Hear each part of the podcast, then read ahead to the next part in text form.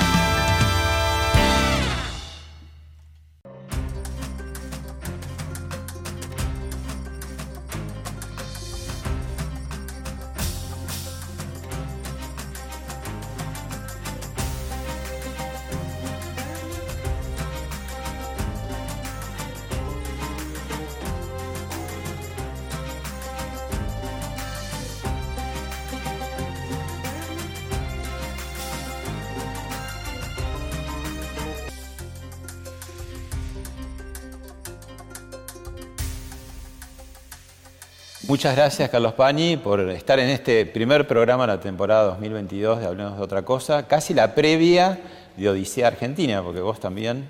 Arrancamos este lunes. Muchas gracias a vos, Pablo. Aquí en La Nación Más. Bueno, aquí donde estamos eh, no es un lugar cualquiera, no es casual, es el Club del Progreso, que tiene tanto, como vos sabés, tanto que ver con la historia argentina, de la política argentina, ¿no? Desde después de Caseros para acá, 17 presidentes que fueron socios, empezando por Urquiza hasta Macri.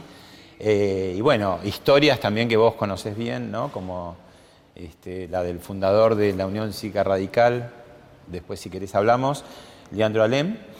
Y bueno, una sorpresa eh, que vos estás acostumbrado a entrevistar y a interpelar a los dirigentes argentinos. Bueno, en este caso vamos a dar vuelta a la taba y van a ser ellos los que te van a hacer preguntas a vos. Así que bueno, Vamos a ver. Vamos a ver. Em, bueno, si querés empezamos con uno. Vamos a, te, pido una línea de, cada dirigente. Vamos a empezar con una pregunta que te va a hacer el expresidente Mauricio Macri. ¿Qué papel está cumpliendo ahora y cuál le ves para 2023 a Macri? A ver, eh, yo creo que Macri obviamente tiene dificultades para, la competencia del 2023 porque necesita una recuperación, pero tiene algo a favor en esa, en esa carrera que yo creo que está lanzada, él lo niega obviamente y tiene la obligación de negarlo, y es que Macri representa un concepto muy claro de lo que él quiere y de lo que él propone. Es decir, guste o no guste, despierta pasiones, a favor y en contra, pero hay algo nítido en Macri. Uno dice Macri y sabe muy bien qué está diciendo en muchos planos. ¿Puede volver a ser candidato a presidente? Yo creo que sí, que claro que puede ser volver a ser candidato a presidente. Lo que sucede es que yo no creo que él quiera correr si no está, no muy seguro de ganar, pero si no ve chances importantes de ganar. No lo veo a Macri postulándose por deporte o para, por, un, por un problema de impedir que sea otro. Eh, va a mirar las encuestas y de acuerdo a eso va a decidir. Sí, creo que Sería sí. Sería un gran favor para el kirchnerismo que él fuera el candidato, ¿no? Porque es más fácil como pegarle. Sí, es verdad eso, pero también es cierto, y habrá que ver qué evolución tiene, hay toda una corriente de opinión hoy en la Argentina o por lo menos en el área metropolitana y en las grandes ciudades, que le expresan Milley y Esper, digamos, un, pensamiento más de mercado liberal antiestatista, que dentro del elenco opositor Macri lo expresa muy bien. Entonces, es cierto, Macri es lo que es el, podría ser el candidato a medida del discurso antimacrista del oficialismo, pero también es cierto que es un candidato dentro de Juntos por el Cambio que a lo mejor sintoniza de una manera con ese fenómeno de opinión pública nuevo como no sintonizan los demás. Bueno, vamos a ver qué... Lo que quiero decir es que es un tipo que sigue siendo decisivo en el juego. Vamos a ver qué tiene Macri para preguntarte. A ver. Carlos Pañi es uno de los periodistas más destacados de nuestro país. y a lo largo de su carrera he seguido sus columnas, sus opiniones con discrepancias y con acuerdos. Pero mi pregunta está más dirigida al profesor e investigador en historia más que al periodista. La primera sería, ¿considera que se puede hacer algún tipo de paralelismo entre el presente de los argentinos y algún momento de nuestro pasado? ¿Qué lecciones del pasado argentino se podrían aplicar al presente? ¿Y cuáles son los principales debates, aún no saldados o, o no resueltos, en nuestro pasado? Bueno, eh, son, preguntas muy eh, amplias y, son preguntas eh, de- densas. Creo que eh, no solo es equiparable el presente a muchos momentos del pasado, sino que estamos como atrapados en el pasado, en el sentido de no poder zafar de un modo de hacer política que no es solamente el de los dirigentes, un modo de entender la política por parte de la sociedad, que ahora se puso de moda en, todo Occidente, por lo menos, que es la de la antinomia. Eh, el presente está muy dominado por la antinomia, por la contradicción, por una fantasía un poco infantil de que todo lo del otro es negro y todo lo mío es blanco, y por algo muy típicamente argentino. Yo tengo un amigo, tengo un amigo brasileño, diplomático, hace mucho que no vive en la Argentina, pero vivió en la Argentina y conocía bien la Argentina, y me dice, el motor de ustedes es la venganza. El motor de ustedes es la venganza. Es la venganza. ¿Qué quiere decir? Tenemos un problema con el pasado y con el espejo retrovisor. Es importantísimo para nosotros el pasado. Países como Brasil, como Estados Unidos, ni que hablar, como decía Octavio Paz, respiran en el futuro. Nosotros tenemos un centro de gravedad en el pasado que lleva, y en esto nos parecemos a muchos momentos del pasado, a lo que señala Santiago Kovalov como una agenda vieja.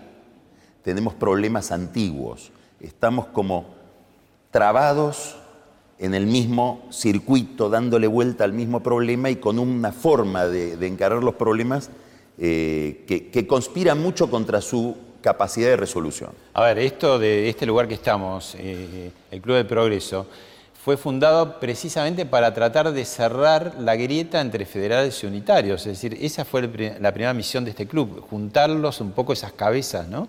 Bueno, muchos no lo lograron, ¿no? Y después este, la historia... Era una época en que no había partidos políticos, donde este tipo de clubes eran, eran eh, eh, muy importantes para, para el, para el diálogo, para lo que vos estás diciendo. La buscando la institucionalidad de alguna manera. Y la comunicación, es cierto, con una enorme venganza sobre el pasado rosista. Rosista, claro. No te olvides que la Casa de Rosas recibe el nombre, su campo, de Parque 3 de Febrero, es decir, el día Día de- en que es de la batalla de Caseros. la batalla de Caseros. Y en el centro de la Casa de Rosas está el vencedor de Caseros, que es Urquiza, el monumento que lo vemos cuando cruzamos ahí Figueroa Alcorta y, y Sarmiento. Y, y- y- y no se llama Sarmiento de casualidad esa Claro. avenida y no tiene El monumento. el- el monumento hecho por Rodán en, en- eh, frente al zoológico de Y casualidad. Menem un poco para empatar le puso el de Y Rosas. Menem para empatar, muy a lo Menem, le puso a Rosas Y adelante. trajo el cuerpo también, ¿no? Eh, y antes había traído los restos de, de- de- de Inglaterra. Rosas, de- desde Inglaterra, exactamente. Pero esto Pero perdóname, otra cosa de la historia, ¿no? El tema que el, el presidente de un partido eh, centenario, como se dice siempre, y actual, como es el radicalismo, Leandro Alem, haya eh, casi involuntariamente suicidado en el camino hacia este club, ¿no? De hecho, ahí cuando entramos veíamos la mesa donde fue depositado su cadáver, ¿no? También tiene como una simbología, ¿no? Una metáfora. Bueno, esa frase que él deja en, su carta, ¿no? De que se rompa pero que no se doble. Que no sé si con el tiempo los radicales, me parece, a veces invierten ese axioma, ¿no? Bueno, Alem era obviamente un melancólico, un hombre muy importante para, el- para la historia del pensamiento, ocultado, porque era un ultraliberal político. Alem en el año 80, 1880, la fundación del radicalismo es el 90,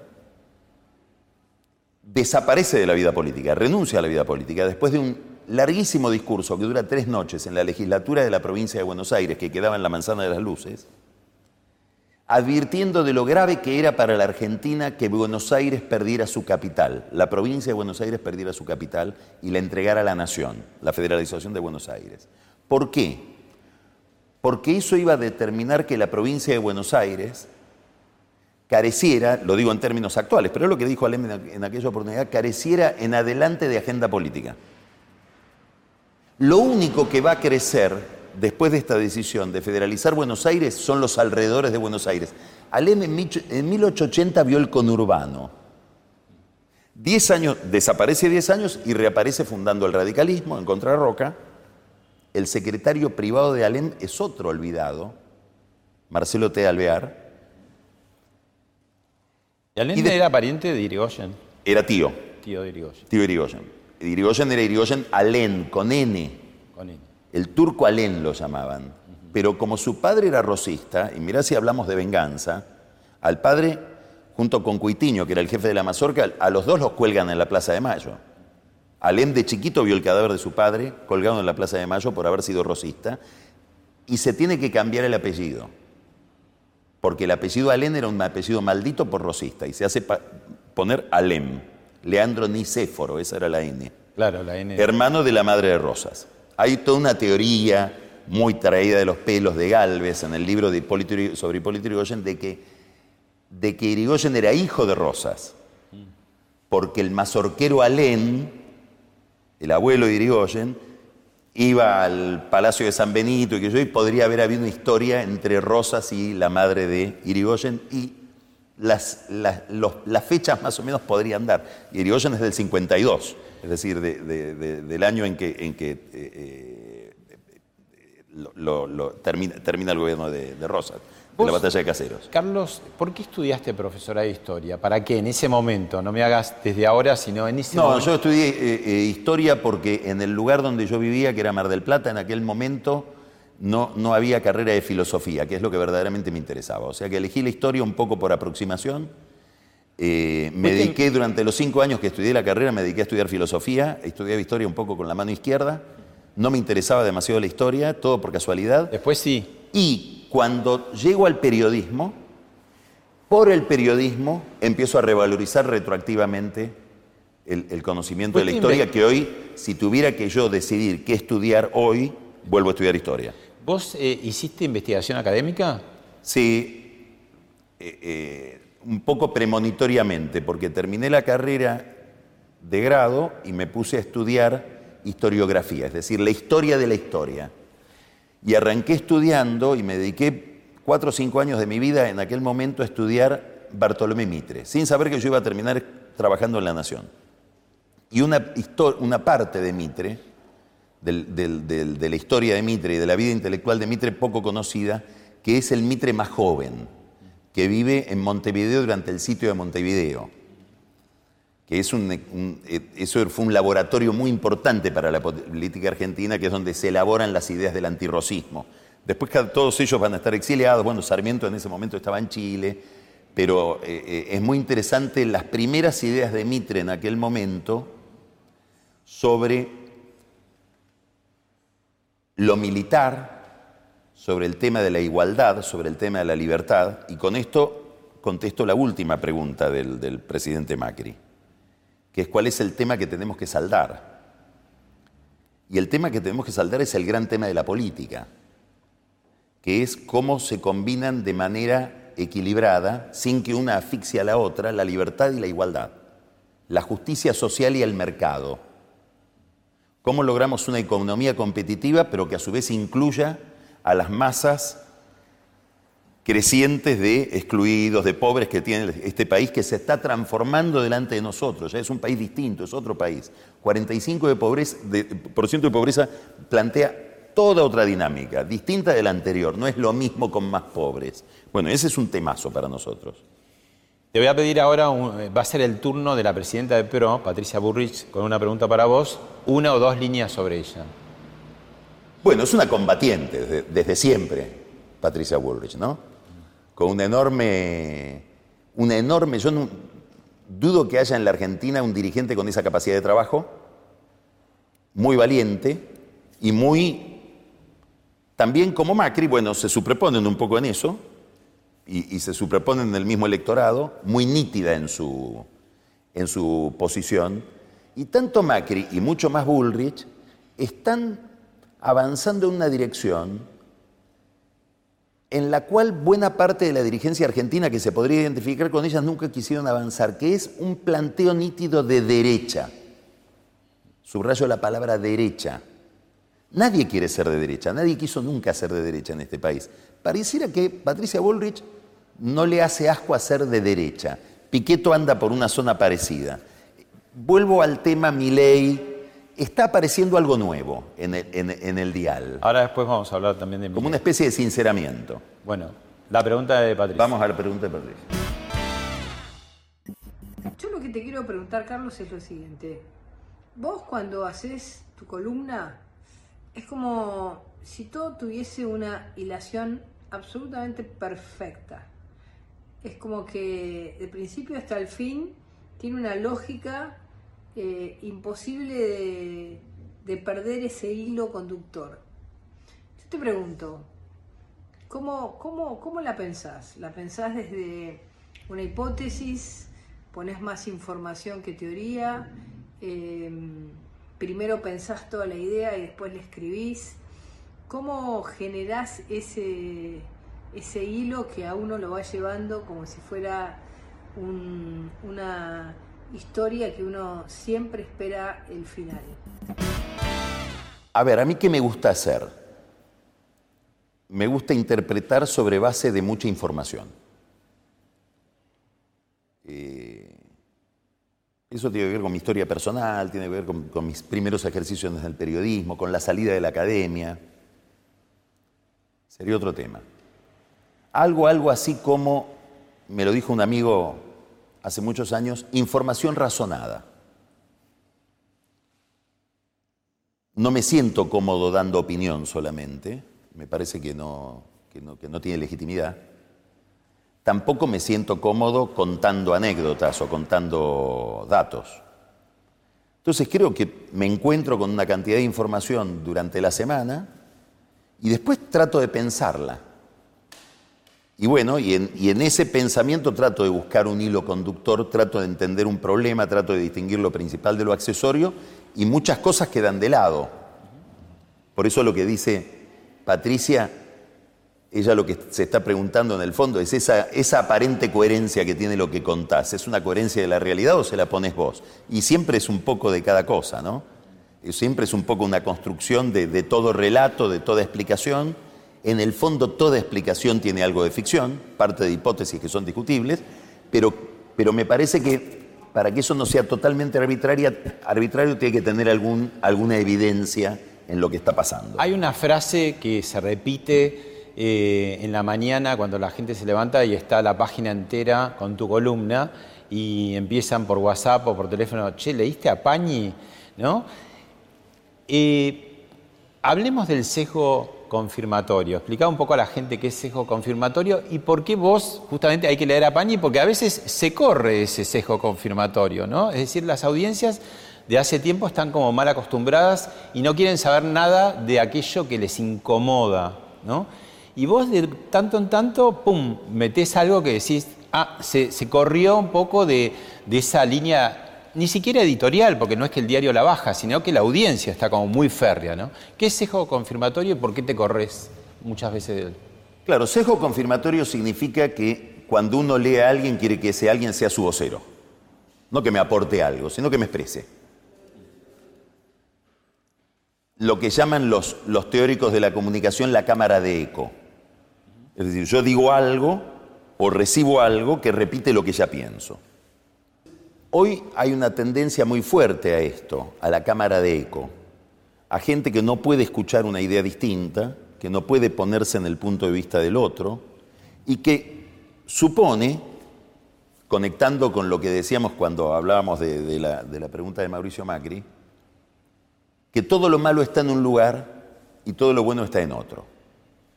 O viceversa, según donde estés, ¿no? Todo lo bueno está en el lugar de uno y todo lo malo está en el lugar del otro.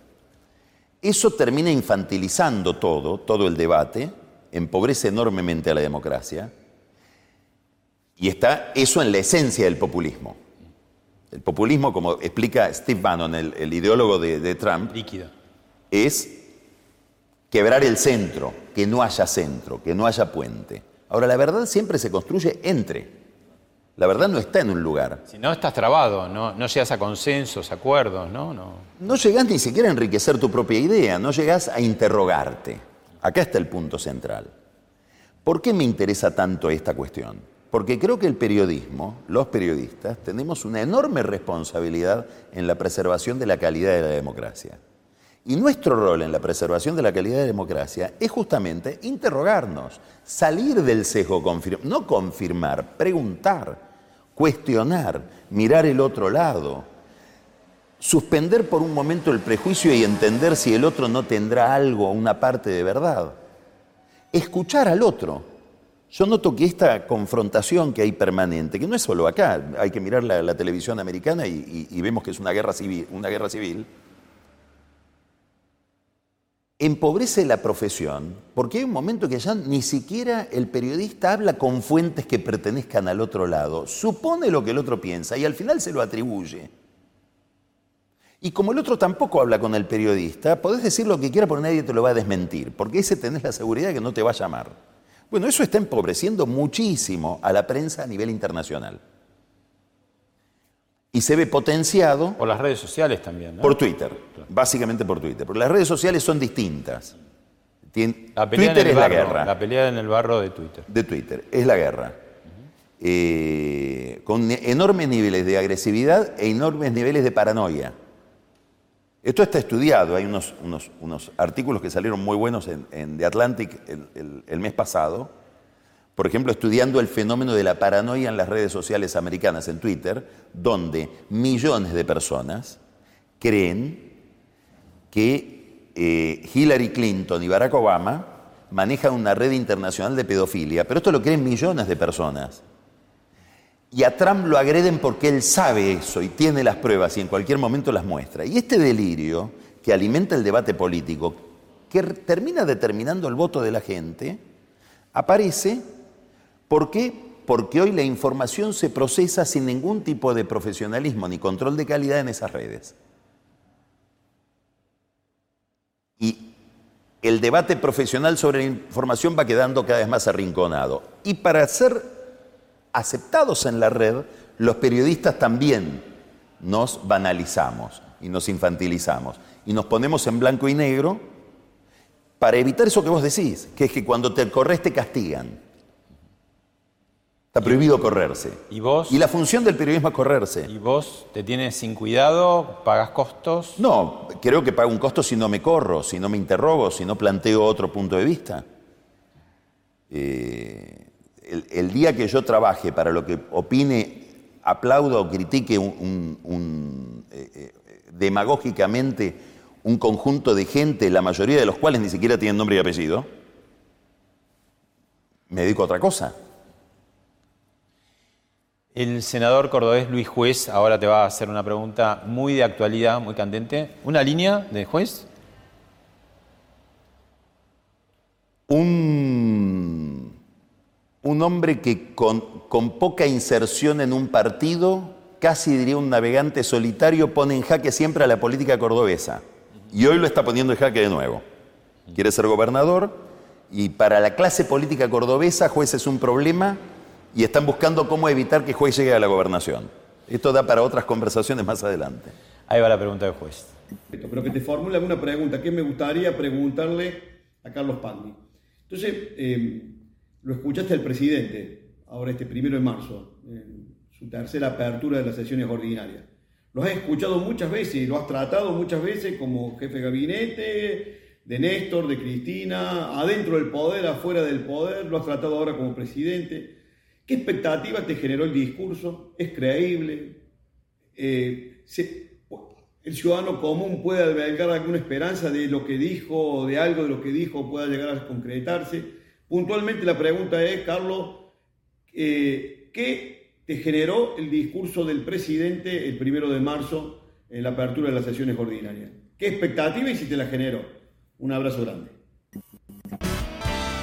Yo creo que el, corazón del discurso de Alberto Fernández en esta apertura de sesiones estuvo en lo que no pudo decir. Deliberadamente no quiso decir, que es una larga explicación sobre el acuerdo con el fondo.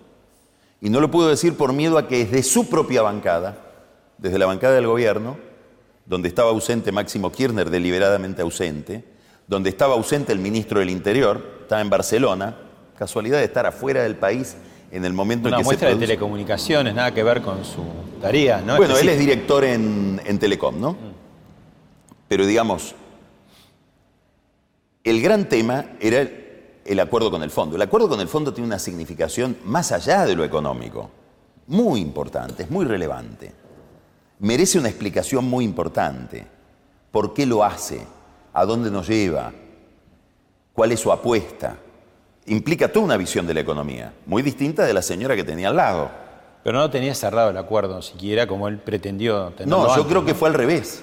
Que decidieron no cerrarlo antes de esa fecha para no tener que hablar de ese acuerdo en esa detalle, reunión claro. por miedo a que hubiera un- una expresión de disenso de alguien, sea del bloque de senadores o del bloque de diputados. A ver si se iba parte de la bancada kirchnerista todavía. Y no los del PRO. Se quedan los del PRO y se van los kirchneristas. Sí. ¿Eso qué te parece? Ese, ese gesto que hubo, que los radicales y los lilitos se quedaron. A mí no me gusta que la gente se vaya. Me parece que hay un nivel de, de- exasperación eh, exagerado, sobre todo porque la mayoría de los que se van tienen contacto con el gobierno, hablan con el gobierno, tienen, a mi juicio, muchos de ellos excesivos contacto con el gobierno, tienen pactos que no se rompen con el gobierno. Me parece un poco de ficción. Horacio Rodríguez Larreta, jefe de gobierno eh, de la ciudad de Buenos Aires, también te deja una pregunta y bueno, un par de líneas al que es candidato virtual por ahora, ¿no? De Juntos por el Cambio. Vas a saber cómo termina toda esa carrera. Bueno, eh, obviamente es eh, Horacio Rodríguez Larreto y debe ser, si uno se lleva por las encuestas, la figura pública de la Argentina que es más expectante para una carrera exitosa. Tiene niveles, digamos, de aceptación y de rechazo que son la envidia de cualquier político. Eh, le va muy bien en ese campo. Tiene como, como estrategia municipalizarse. Gestión, mostrar gestión. Gestión municipal. A él, el sueño de, Hor- de Horacio Rodríguez Larreta sería que lo viéramos cortando el césped en las plazas, y no más que eso. ¿eh? Placero. Pero me parece, ¿Con eso te alcanza para ser presidente? no, me parece que no es un problema de que le alcance para ser presidente o no. Hay un problema de liderazgo, que es independiente de la carrera y del objetivo profesional que te propusiste. Y me parece que hay una expectativa en la sociedad respecto de qué visión de futuro tiene, qué opina sobre la agenda de problemas que nos afectan a todos, etc. Ahí todavía estamos esperando que diga su palabra, todavía no la dijo. Bueno, ahí en la pregunta que te va a hacer, eh, plantea un tema que es muy recurrente en él. Lo escuchamos. A ver. Carlos, yo estoy convencido de que la única manera de salir adelante en la Argentina es terminar con la grieta. Incluso lo dije en tu programa. Quería saber qué opinabas de eso, de cómo hacerlo, qué factibilidad le ves, cómo construimos una Argentina hacia el futuro basada mucho más en el consenso y en el acuerdo que en las discusiones, las diferencias y en las peleas. ¿Cómo lo ves? El tema recurrente, la grieta, ¿no? Superar la grieta, es lo que plantea, ¿no? Yo creo que está bien lo que dice, que, que- es cierto. ¿Por qué? Porque esta confrontación automática, lo que le quita a la Argentina es profundidad histórica, largo plazo. En muchos planos, centralmente en el plano de la inversión. ¿Quién va a poner un dólar en un país donde a los cuatro años todo puede ser exactamente al revés? Ahora, esta pregunta me lleva a la anterior, a la pregunta de juez. ¿Por qué? Porque Alberto Fernández está en una operación cuyo mérito él disimula. Esto es lo interesante. Disimula un mérito. Claro, ¿Cuál el mérito es que él está proponiendo algo desde el peronismo que implica una cantidad de valores que están encarnados en sus opositores. Olvídate de la calidad del acuerdo con el fondo. Pero el acuerdo está enmarcado en una serie de conceptos que son que tiene que haber una percepción real de la restricción presupuestaria. No podés llevar el gasto público hasta, hasta límites insostenibles emitiendo moneda porque eso genera un shock hiperinflacionario. Tenés que pensar de alguna manera de que un país que carece de moneda valore su moneda y para eso tenés que remunerar el ahorro, premiar el ahorro. La tasa de interés por encima de la inflación, absolutamente incompatible con la esencia del pensamiento de Cristina Kirchner y de Néstor Kirchner, que la tasa de interés tiene que estar siempre por debajo de la inflación para que vos tengas que deshacerte del dinero cuanto antes consumiendo. Tenés que pensar en un determinado tipo de alineamiento internacional, que es lo que estamos viendo en las últimas declaraciones y movimientos de Fernández después de ese malhadado viaje a Rusia y China, cuando volvió hasta decir que lo de, lo de Putin es lo que es. Le costó mucho ver lo que era, una invasión. Y tenés que aceptar, por la tradición del país y porque sos deudor, si no querés aceptar eso, no pidas plata, una auditoría. Esto es lo que está proponiendo Alberto Fernández. Esto dista muchísimo de lo que quiere y piensa Cristina Kirchner, está en las antípodas de la concepción del mundo que tiene Máximo Kirchner y está muy cerca de la concepción de un tipo como Horacio Rodríguez Larreta o como Macri. Pero él le tira piedras a justamente los que piensan más o menos parecido. por eso digo que hay un mérito que sería ponerse por encima y tender un puente y ser presidente de la nación, no de una facción. A él que le gusta tanto Lula, Alberto Fernández, hay un, gesto de Lula que es muy interesante. Cuando Lula llega por primera vez a la presidencia, lo primero que hace en público es sacarse el escudito del PT. En público. No soy más el presidente de una facción, pretendo representar a la nación y por lo tanto me hago responsable de determinados consensos que nos permiten un determinado plazo, que es lo que le pide el fondo. El fondo le dice, no, yo no quiero firmar con vos, quiero firmar con la dirigencia argentina y por eso te pido que pases por el Congreso. O ellos se sienten obligados a pasar por el Congreso para poder satisfacer esa demanda. Entonces me parece que sí que es cierto. Ahora, en un país tan polarizado, donde el motor es la venganza, es muy difícil ponerse de acuerdo. Termino con esto. Horacio Rodríguez Larreta pregunta ahí, cómo ponerse de acuerdo. Y hay una sola forma de ponerse de acuerdo, reglas. El único consenso posible en un país pluralista, republicano, democrático, es el acuerdo sobre reglas, no sobre contenidos. Vos podés creer lo que quieras del mundo. ahora, si hay reglas, esas reglas hay que respetarlas. Y como acaba de decir en un libro muy interesante que escribió eh, Fernando Sabater, del cual al cual se refirió largamente una columna Jorge Fernández Díaz hace poco en La Nación, el verdadero enemigo de la democracia es el que rompe la regla, el que viola la regla, porque la esencia de la democracia es algo tan frío como la regla. Volvemos a Mitre. Mitre decía, este país va a salir de su, de su pantano, de su caos, el día que la emoción que despiertan los caudillos le expiren las leyes. Bien. Tuviste sobrevolándolo es líder libertario, es flamante diputado, es Javier Milei. ¿Qué va a pasar con Milei en 2023? Hay una pregunta, tiene él, pero te pregunto antes, ¿qué, qué, pasará con él? No sé qué evolución va a tener el, el planteo de Milei. Me parece que expresa algo que a mí me preocupa, que es un desencanto muy grande con la política y un desencanto muy grande sobre todo con el Estado a mí no me gusta el desencanto con la política, me parece muy justificable el desencanto con el Estado. Es el gran problema de Cristina, querer hacer estatismo con un Estado que colapsó.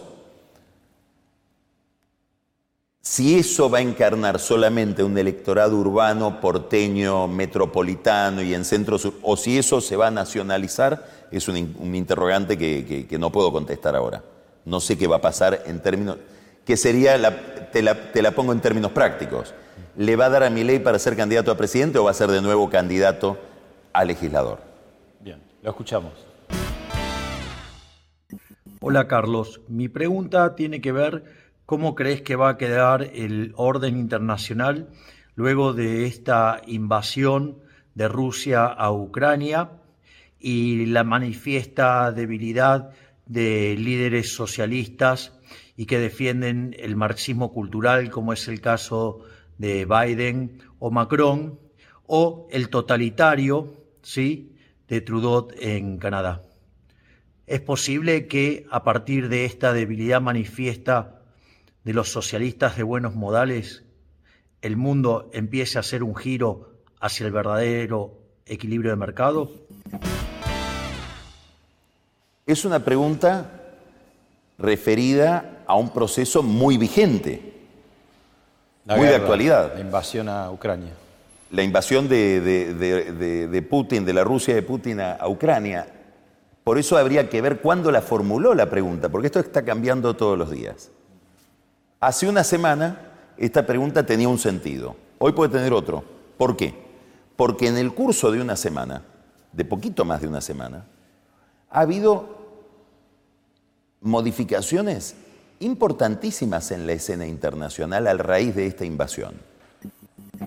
La primera de ellas es que se recompuso de forma mucho más sólida de la que suponíamos, y mucho más sólida de la que supone el propio Javier Milei, el eje atlántico. Es decir, el eje Europa-Estados Unidos, de manera mucho más coordinada de la que suponíamos. Yo recuerdo al comienzo de esta crisis, cuando empieza la perspectiva de la invasión, cuando empieza a hablarse de la posibilidad de la invasión, las primeras horas, la Deutsche Welle, periodistas de la televisión alemana, preguntándole a su gobierno por qué no intervenía, por qué no hablaban. Era un gobierno que se estaba armando. Estamos en presencia de una novedad de primera magnitud, que es por primera vez desde la rendición de 1945, Alemania toma partido en una guerra. Estamos frente a otra novedad de primera magnitud. Por primera vez, Suiza abandona la neutralidad y congela fondos chinos, eh, fondos, perdón, rusos. Dije chinos porque estoy pensando en China. China está jugando un papel muy interesante, que no es el papel que preveía Putin. China se abstuvo en el, en el Consejo de Seguridad, no convalidó y está aspirando a una especie de mediación que ratifique lo que China quiere hoy ser en el mundo, que es un factor de orden, no un factor de discordia, algo que tendrían que entender los argentinos que están pensando que China es la nueva Unión Soviética que va a una ruptura. Es decir, estamos ante una escena nueva, frente a un fenómeno muy inquietante, un fenómeno que nos demuestra algo tremendo, eh, Pablo, que es que en el orden científico, en el orden tecnológico, en el orden material puede haber un progreso inexorable. En el orden moral, en el orden político puede haber grandes retrocesos. Estamos ante algo que pensábamos que no iba a ocurrir más, un país que invade otro brutalmente y que hace una masacre en otro. Bueno, una especie de Hitler. Ya sabemos quién es Hitler. Ahora, la pregunta de mi ley sería quién es Churchill. Todavía no está claro quién es Churchill. Bueno, mi ley está diciendo por ahí que esto también tiene, y en eso es parecido al escenario que encontró Hitler en su momento, que hay gobernanza débil en el mundo. No están los Churchill, los, grandes, eh, bueno, están más eh, los Chamberlain, ¿no? Un poco, en algún sentido. Daría la impresión de que eso se está corrigiendo en este momento y que hay un activismo internacional Pero si te pasás del otro lado, Putin te amenaza con la hecatombe nuclear, ¿no? Bueno, por eso hay tanta timidez de este lado. Porque cruzar esa barrera implica implicarte, implicarte en una guerra complicadísima de carácter nuclear posiblemente, frente a alguien que nadie pudo prever que iba a hacer lo que hizo. Yo estaba en Europa una semana antes de que sucedan estos hechos. Por casualidad, por, el azar de la vida, me tocó estar muy vinculado a, una familia de alguien que es embajador de un país europeo en Ucrania. O sea que tenía acceso a una información que de otra manera no hubiera tenido. Los únicos que advirtieron que había que evacuar eran los israelíes y los americanos. El mensaje que llegaba de Francia a todos sus colegas de la Unión Europea es que demos no porque, lo que vos decís, ¿no? Chamberlain, va a ir eh, Macron a poner paz con la mesa grande. ¿no? Macron sigue hablando por teléfono con Putin, ¿no? Hora y media incluso, que decís, bueno. Nadie pudo prever eso. Nadie pudo prever que Putin iba a ser nadie. Conozco, tengo amigos expertos en Rusia que no la vieron y ahora dicen, estoy incómodo porque me equivoqué en mis pronósticos. Entonces, dar ese paso, comprometerte en esa guerra es muy complicado. Vamos a ver qué efectos tienen estas sanciones, que son sanciones muy complicadas para Rusia y para el sostenimiento de, esta aventura tan siniestra que está llevando adelante Putin. A vos que te gusta tanto la historia, te, traigo ahora un fragmento de, de un documental político de Pino Solanas y Getino, donde Perón dice algo que se está revisando en este momento en su partido, en su movimiento. ¿Lo escuchamos? Y sus comunidades están pujando por colocarse en esa tercera posición, tan distante de uno como del otro de los imperialismos dominantes. Lógicamente, el tercer mundo está en tercera posición. Bueno, esto que decía Perón tanto, ¿no? Tan distante de uno como de otro de los imperialismos dominantes, en su época, obviamente, Unión Soviética, ¿no? Y Estados Unidos. Pareciera que este, ese, tercer mundo, esa tercera posición no existe más, especialmente en Argentina, ¿no? Bueno, es muy difícil comparar eh, la Guerra Fría con esto que estamos viviendo hoy por muchas razones. Entre otras razones, porque el otro polo, si hubiera otro polo que es China, no es la Unión Soviética. Eh, y este es uno de los grandes problemas de Estados Unidos cuando quiere limitar el poder de China. ¿Por qué no es la Unión Soviética? Porque tiene un nivel de relación comercial, económica con todo Occidente de una capilaridad que la vuelve parte del club. No era lo que pasaba con la Unión Soviética. Digamos, cuando hoy vos querés sancionar a China, o si quisiera Estados Unidos decirle a las empresas amer- americanas, bloqueamos a China, bueno, perderían fortunas porque están muy integradas a la economía china. Es- este es un primer rasgo muy importante de diferencia. En segundo lugar, daría la impresión de que al menos por ahora, no sabemos qué va a pasar en las décadas que vienen, los chinos no tienen un modelo de sociedad o de Estado que te quieran imponer. Se parece mucho más a lo que fue el imperio británico que a lo que es el imperio americano, digamos, que tiene un modelo de democracia a exportar. Los chinos parece que no quieren exportar más que cosas chinas, no un modelo. Son distintos de la Unión Soviética, donde había un proyecto definidísimo, por escrito ideológico. Ahora, eh, eh, perdóname, el inquilino, por llamarle así, del peronismo, que ha tenido muchos, ¿no? Menemismo, dualdismo, este, aparentemente su corazón está con Rusia. Yo creo que hay un sector, eh, no sé qué, qué- qué dimensión tiene dentro del peronismo, que no sé si está con Rusia. Les gusta Putin, que es una especie de megaperonista, no este Putin que invade Ucrania, pero es el Putin nacionalista que no quiere reconstruir la Unión Soviética, quiere reconstruir la Rusia de los Ares. Incluso es el primero que hace el esquema de Mendeleev, ¿no? Como para reemplazarlo a él en su que tiene una concepción del poder a la peronista. Autocrática o de mando, de liderazgo, de conducción, como le gusta decir al peronismo. que puso a uno en su lugar y él seguía mandando, ¿no? Era él el jefe de gabinete, Claro. era el jefe, era el, el Mansur de, de- de su Alberto, Claro. y que tiene un concepto, por eso no sé hasta dónde se extiende esta admiración dentro del peronismo, pero tiene un concepto de la economía, del financiamiento de la política, de los negocios, Muy admirable por muchos kirchneristas, que es esta idea de que para ser autónomos debemos abiertamente tener empresarios amigos a los cuales le damos negocios para financiarnos. Porque nosotros los decretos no los firmamos en los despachos de las multinacionales. ¿Se entendió? Ahora, para no firmarlos en los despachos de las multinacionales tenemos que tener Cristóbal López, Lázaro Báez, los Eskenazi, etcétera.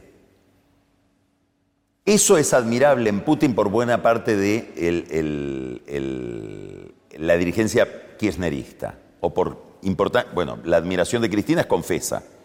La admiración de Alberto Fernández posiblemente también. Que eso signifique entender qué es Rusia hoy en el mundo, el juego de Rusia a nivel internacional, ahí entro a tener dudas.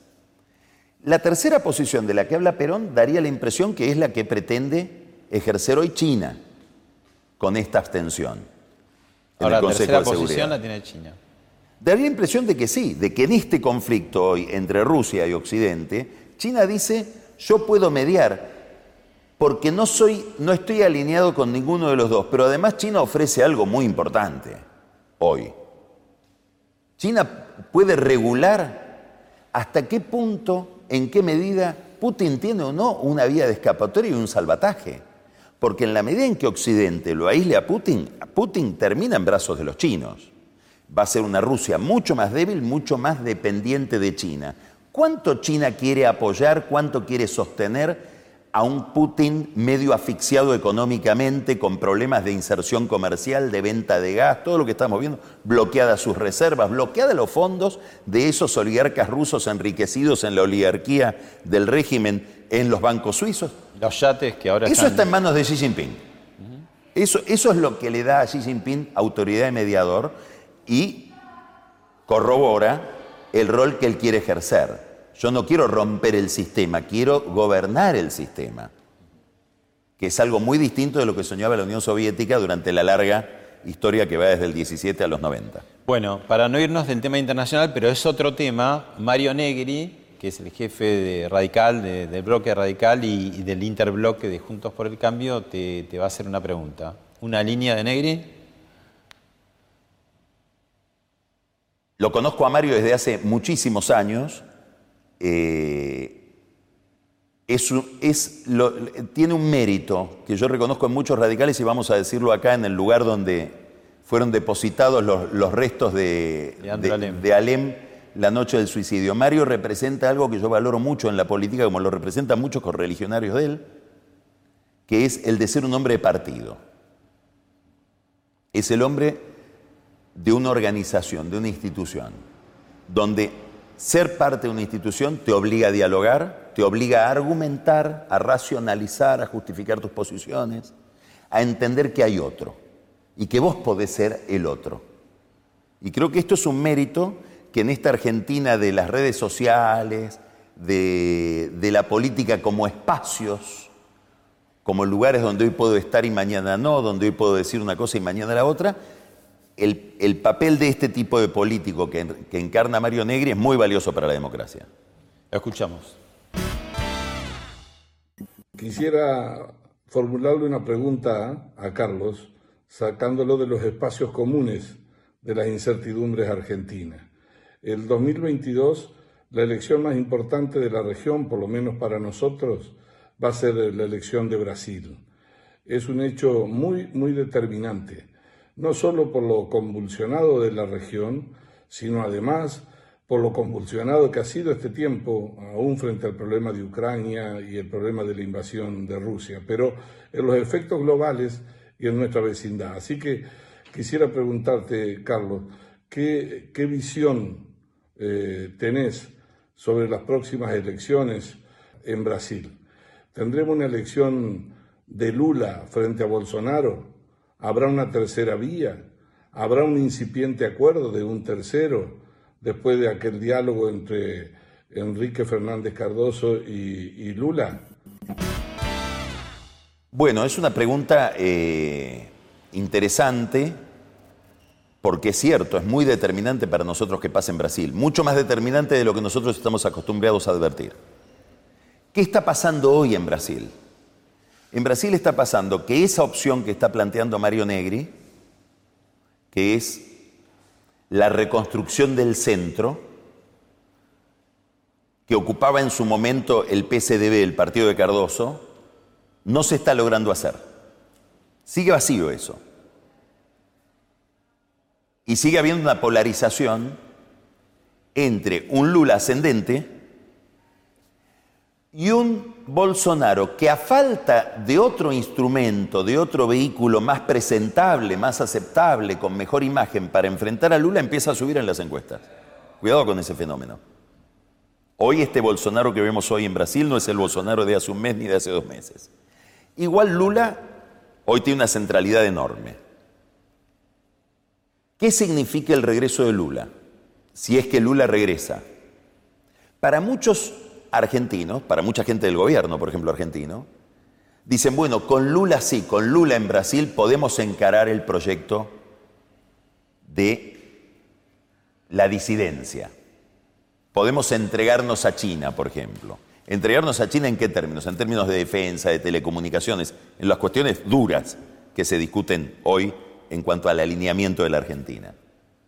Yo les advertiría algo que yo le escuché decir hace muchos años a una de las personas que más conoce a Lula, fue su mano derecha y sobre todo su mano izquierda, que es José Dirceu. Cuidado, porque Lula no es alguien de izquierda. Lula es un sindicalista, es un dirigente social, que entre el freno y el acelerador elige siempre el freno. Sarney lo definía de otra manera, compatible con esta. Es un dirigente de izquierda, pero que no surgió de las universidades, no es un ideologizado. Es un sindicalista de San Pablo, decía Sarney, que sabe muy bien el valor de un 2%. Es decir, es un moderado, es un negociador, es un sindicalista. ¿Qué quiere decir esto? Que no veo que con Lula Brasil se incline ferozmente hacia una posición muy disruptiva respecto de Estados Unidos. Bueno, parece que vienen las izquierdas moderadas, ¿no? Chile, Boric, Exactamente. Colombia. Bueno, Boric es un fenómeno de esto. Pero a Lula ya lo probamos y fue eso. Fue un ortodoxo desde el punto de vista económico. Fue alguien que puso al presidente del, de, un banco internacional, de un banco americano, del, Ministerio de Economía. en el Banco Central en el Banco Central y a un ortodoxo como Paloche en el Ministerio de Economía. Estamos hablando entonces de alguien que va a ejercer un poder, si llega, importante, pero no creo que vaya a una especie de regresión bolivariana, ni muchísimo menos, ni muchísimo menos. Sí le va a dar a la, a la Argentina la posibilidad de reconectar con Brasil y por lo tanto tal vez de revitalizar el Mercosur y de poder negociar determinadas cosas que tenemos que negociar con Estados Unidos, con China, con los países asiáticos, como bloque, lo cual nos daría más densidad y más potencia. Vamos a ir a una muy breve pausa y a la vuelta un importante dirigente, ya que hablamos de la izquierda, pero la izquierda argentina también tiene una pregunta para vos. Ya volvemos.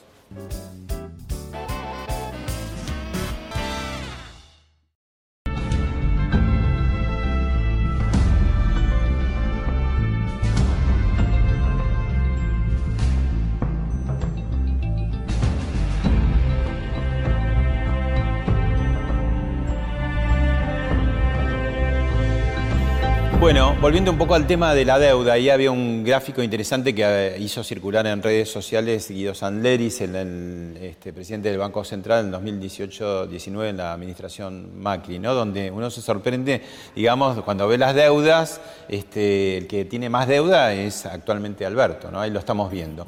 A propósito del tema de la deuda y del acuerdo, eh, Nicolás del Caño, eh, que es del Frente de Izquierda, diputado, ¿no? por supuesto, tiene una pregunta para hacer.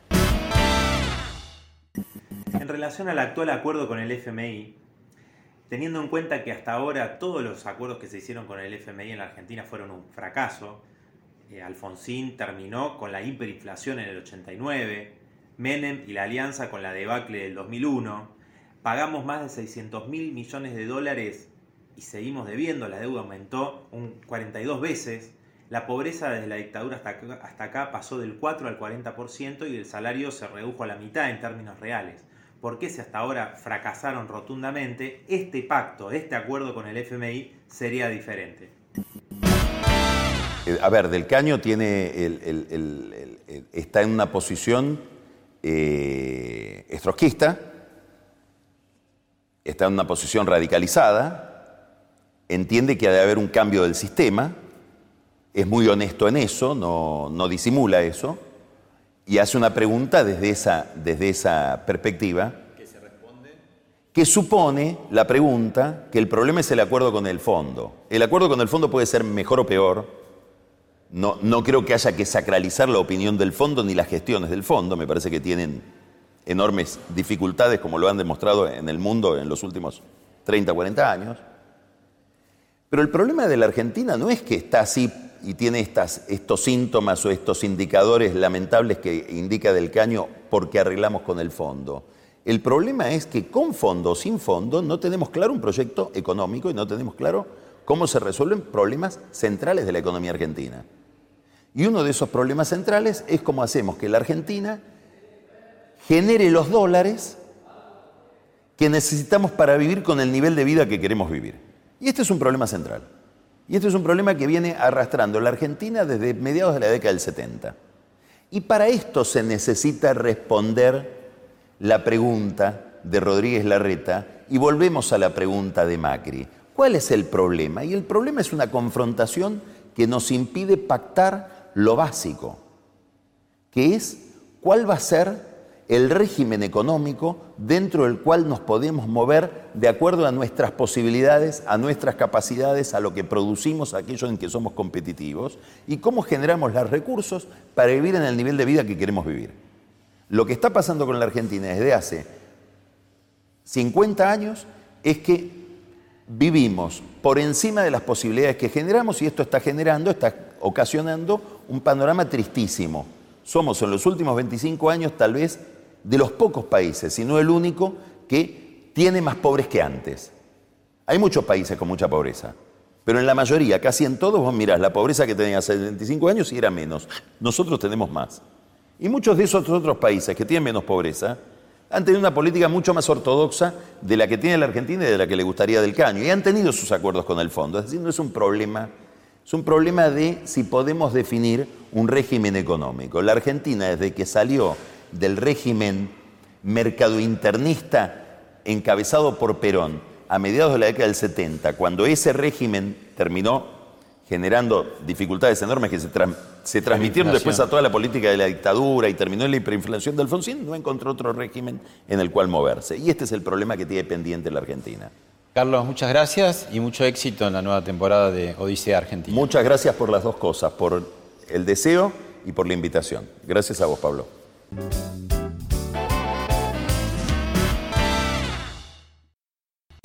Esto fue Hablemos de otra cosa con Pablo Sirven, un podcast exclusivo de La Nación. Escucha todos los programas de La Nación Podcast en www.lanacion.com.ar. Suscríbete para no perderte ningún episodio. Estamos en Spotify, Apple Podcast, Google Podcast y en tu reproductor de podcast favorito. Seguí escuchando La Nación Podcast.